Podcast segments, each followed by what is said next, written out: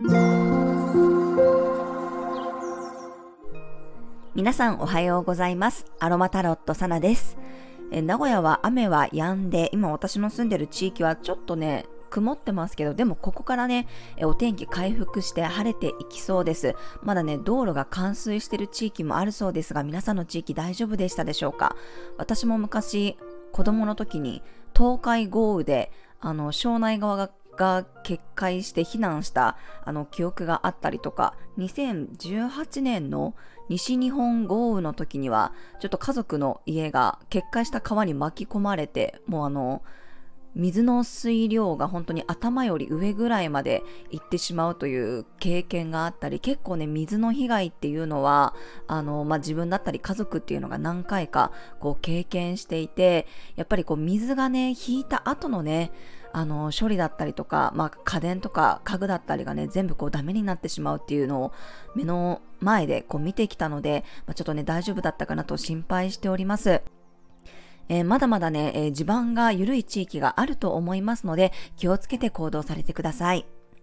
はい。では早速6月3日の星読みと12星座別の運勢をお伝えしていきます。月はサソリ座からスタートです。今日は午前9時53分から月のボイドタイムに入って午後2時5分に伊手座に移動していきます。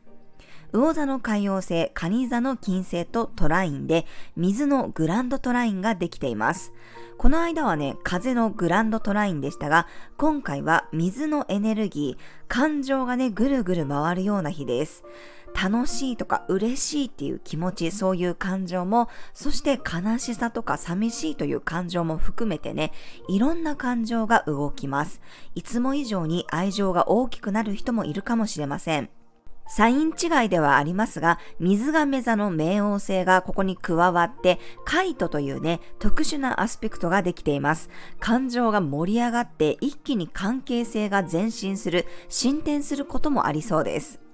そして、まあ、午後からね、2時以降、月が伊手座に入りますが、伊手座の満月は明日4日ですが、もう月が伊手座に入るとね、満月ムードになっていきます。午後からは一気にね、カラッとした火のエネルギー、獅子座の火星ともトラインなので、まあ、家に引きこもっているよりは、外に出ていきたいという気持ちがどんどん強まっていくでしょう。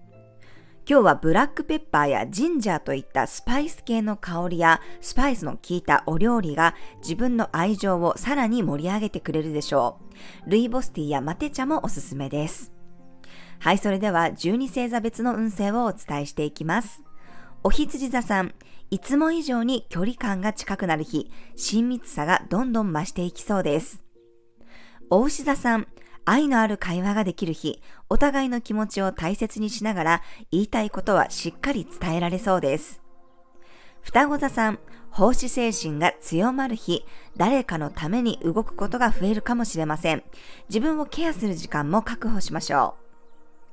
蟹座さん、愛情表現が豊かな日、愛ゆえの大胆な行動に出る人もいるかもしれません。創造性が爆発しそうです。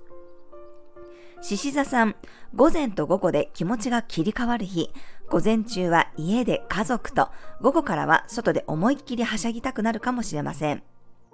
乙女座さん、入ってくる情報や連絡で気持ちが動きそうな日、気分やテンションがコロコロ変わりやすいかもしれません。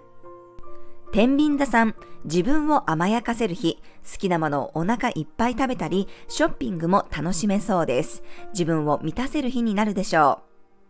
サソリ座さん、愛情の波が大きくなる日、動くなら早めがおすすめです。自分の素直な気持ちに従って思い切れるでしょう。伊手座さん、午後になるにつれてテンションが高まっていく日、急にあれこれ動きたくなるかもしれません。